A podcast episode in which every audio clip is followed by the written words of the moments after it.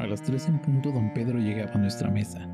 Saludaba a cada uno de los concurrentes, pronunciaba para sí unas frases indescifrables y silenciosamente tomaba asiento. Pedía una taza de café, encendía un cigarrillo, escuchaba la plática, bebía sorbo su tacita, pagaba a la mesera, tomaba su sombrero, recogía su portafolio, nos daba las buenas tardes y se marchaba. Y así todos los días. ¿Qué decía don Pedro al sentarse y a levantarse con cara seria y ojos duros? Decía, ojalá te mueras. Don Pedro repetía muchas veces al día esa frase. Al levantarse, al terminar su tocado matinal, al entrar o salir de casa, a las ocho, a la una, a las dos y media, a las siete y cuarto, en el café, en la oficina, antes y después de cada comida, al acostarse cada noche.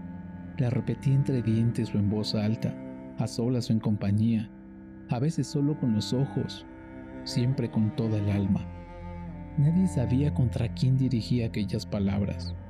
Todos ignoraban el origen de aquel odio. Cuando se quería ahondar en el asunto, don Pedro movía la cabeza con desdén y callaba. Modesto. Quisiera un odio sin causa, un odio puro, pero aquel sentimiento lo alimentaba, daba seriedad a su vida, majestad a sus años. Vestido de negro, parecía llevar luto de antemano por su condenado. Una tarde don Pedro llegó más grave que de costumbre. Se sentó con lentitud y en el centro mismo del silencio que se hizo ante su presencia, dejó caer con simplicidad estas palabras. Ya lo maté. ¿A quién y cómo? Algunos sonrieron, queriendo tomar la cosa en broma. La mirada de don Pedro los detuvo.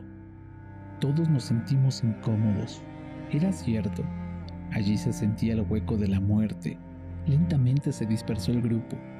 Don Pedro se quedó solo, más serio que nunca, un poco lacio, como un astro quemado ya, pero tranquilo, sin remordimientos.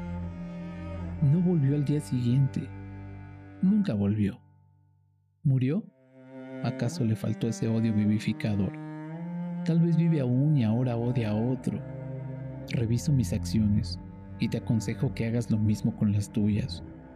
No vaya a ser que hayas incurrido en la cólera paciente, obstinada, de esos pequeños ojos miopes. ¿Has pensado alguna vez cuántos, acaso muy cercanos a ti, te miran con los mismos ojos de don Pedro?